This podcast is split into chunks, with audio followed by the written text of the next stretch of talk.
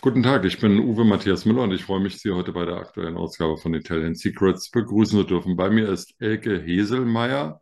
Willkommen, Frau Heselmeier. Schönen guten Tag, vielen Dank. Ja, und heute wieder mal mit Bild in Ihren neuen Räumlichkeiten. Super. Ja, also schauen wir mal, das ist sozusagen Premiere, ob das alles gut klappt. Ach, wird schon. Danke. Sind wir optimistisch. Frau Hieselmeier, wenn man rausschaut, äh, jedenfalls hier, wo ich jetzt bin, äh, ist es schon Herbst. Es ist zwar nicht richtig kalt, aber es regnet und es ist auch ein bisschen kühler geworden. Also Herbsttipps in Italian Secrets. Wir waren schon auf Sardinien, wir waren schon natürlich am Gardasee und heute geht es wieder wohin? Heute geht es in die Maremma, dort waren wir ja auch schon mal. Aber gerade diese Jahreszeit hat natürlich ganz, ganz viel zu bieten. Vor allen Dingen haben wir dort so einige Dörfer, einige Orte, die doch vom Tourismus so ein bisschen abgeschnitten sind. Und so kann es durchaus sein, dass wir da auf ja, leere Ortschaften treffen. Kaum Touristen. Also wir lieben ja Touristen, äh, insbesondere Deutsche, Holländer, Briten und alle, die sonst so rumlaufen, Japaner, Chinesen. Amerikaner. Amerikaner, aber mal keine Touristen in Italien ist ja auch irgendwie ganz fein.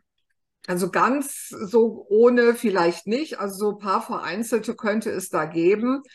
Aber wie gesagt, gerade in diesen kleinen Ortschaften, die noch nicht so bekannt sind, da trauen sich dann die Touristen gerade die, die auch nicht der italienischen Sprache mächtig sind, die trauen sich dann dort meistens gar nicht hin, weil sie eben auch gar nicht wissen, ob die, die Italiener, die dort leben, ob die überhaupt in der Lage sind, sich mit ihnen auf Englisch zu unterhalten. Also ich finde ja Italienisch gar nicht so schwer. Ich spreche zum Beispiel ganz fließend die wichtigsten Worte. Espresso, frutti di mare, pesce, saluti. Arrivederci, Arrivederci, buongiorno. buongiorno. Ja. Also ja. mehr braucht man ja nicht. Ne? Braucht man wirklich nicht. Nee, und ansonsten mit Händen und Füßen. Da sind die Italiener eigentlich sehr, sehr zuvorkommend. Ja.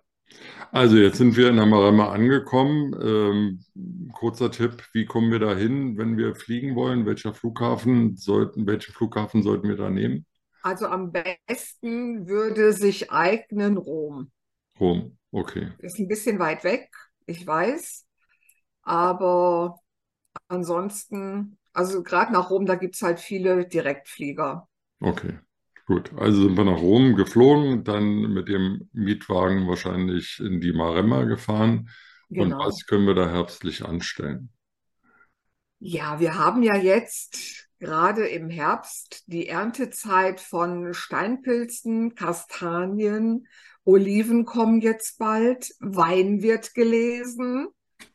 Und ein ganz, ganz wichtiges Erntegut im Herbst, Wildschwein. Wildschwein und ja. Rotwein. Also hm. im Herbst äh, fängt die richtig tolle Wildzeit wieder an. Das ist ja auch hier bei uns der Fall. So im Sommer gibt es ja kaum Wild, auch wenn ich so denke, irgendwelche Feste mit, mit Wildschweinbratwurst und so weiter ist nicht. Das kommt dann erst alles im Herbst wieder. Und ja, da können wir uns dann richtig, also wer gerne Fleisch mag, der kann sich dann richtig auf Wildschwein mit möglicherweise schönen Steinpilzen oder anderen Pilzen freuen, auf einen tollen Rotwein dazu. Aber ganz ehrlich, ich finde, das sollten wir uns erst verdienen. Und wie machen wir das? Indem wir ein bisschen laufen, indem wir laufen. Wanderungen machen. Eine ja. Wanderung. Ja. Wir sind ja schon am Gardasee gewandert. Nee, das war eine Radeltour. Genau, das war, das war ja eine Radeltour. Jetzt mhm. gehen wir also down to the earth und benutzen mal die Füße zum Jetzt Laufen. Das ist ja auch nicht Füße, verkehrt. Genau. Ja. Und also ich habe da drei so Lieblingsortschaften. Das eine ist Pitigliano, ein wirklich sehr, sehr schönes pittoreske, pittoreskes Städtchen. Ist auch, ja, ist so richtig auf einem Hügel gelegen dann haben wir Sovana und Sorano. Und das sind ja diese drei Tuffsteinstädte.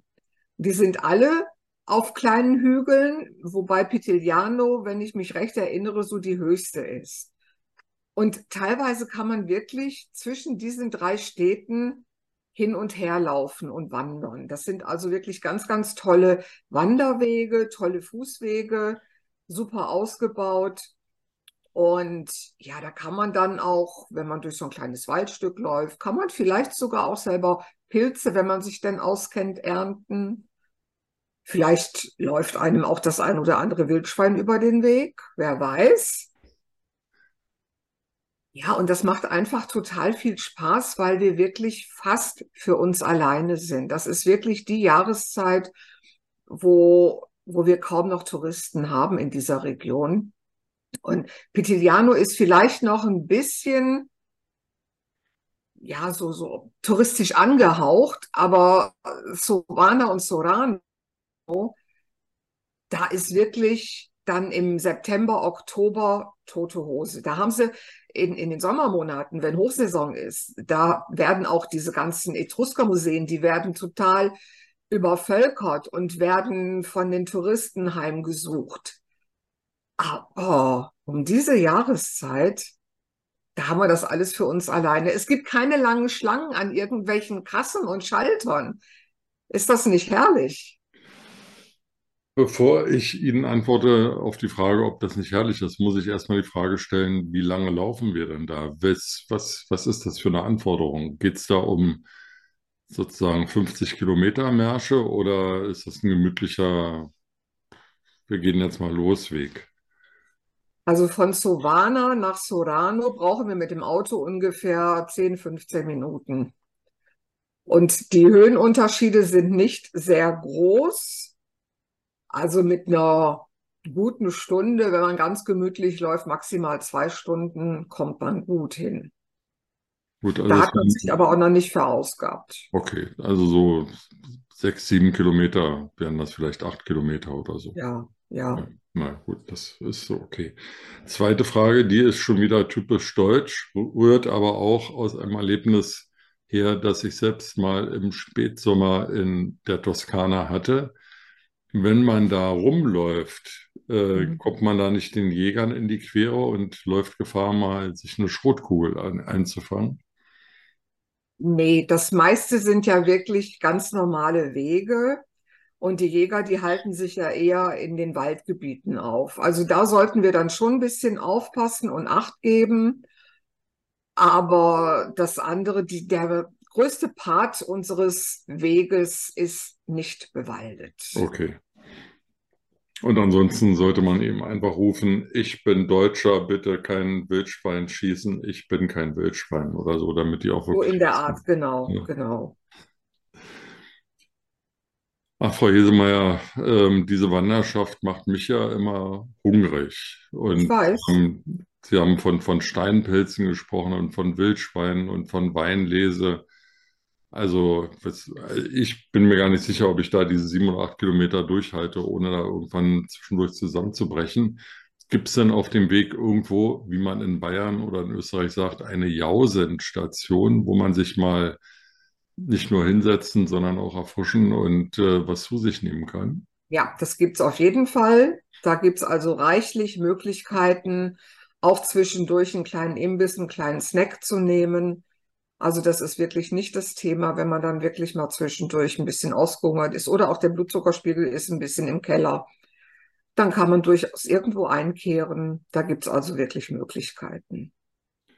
Gut, Nachdem wir nun eingekehrt sind und gewandert sind und am Ziel angekommen sind, ähm, stehen wir vor einem großen Herd und vor Pfannen und Töpfen.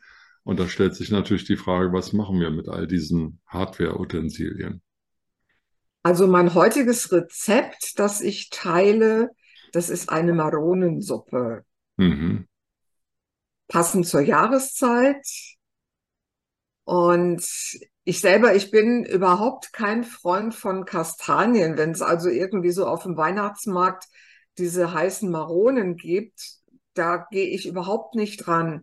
Aber so eine Maronensuppe, das finde ich, das ist was richtig Herrliches, die dann vielleicht noch ein bisschen verfeinert mit etwas Creme fraiche oder Sahne, sodass so eine leichte Cremigkeit da ist.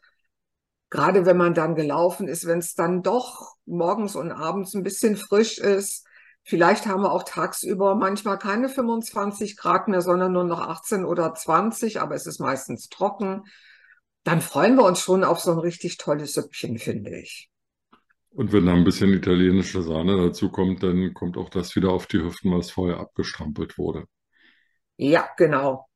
Da muss man sich also keine Angst, muss man keine Angst haben, dass man dann abgemagert wieder nach Hause fährt. Um diese trockene Maronensuppe runterzubekommen, ähm, was für einen Wein trinken wir dazu? Also diese Suppe und Wein ist ein bisschen schwierig. Im Normalfall würde ich wahrscheinlich ein Bier dazu trinken.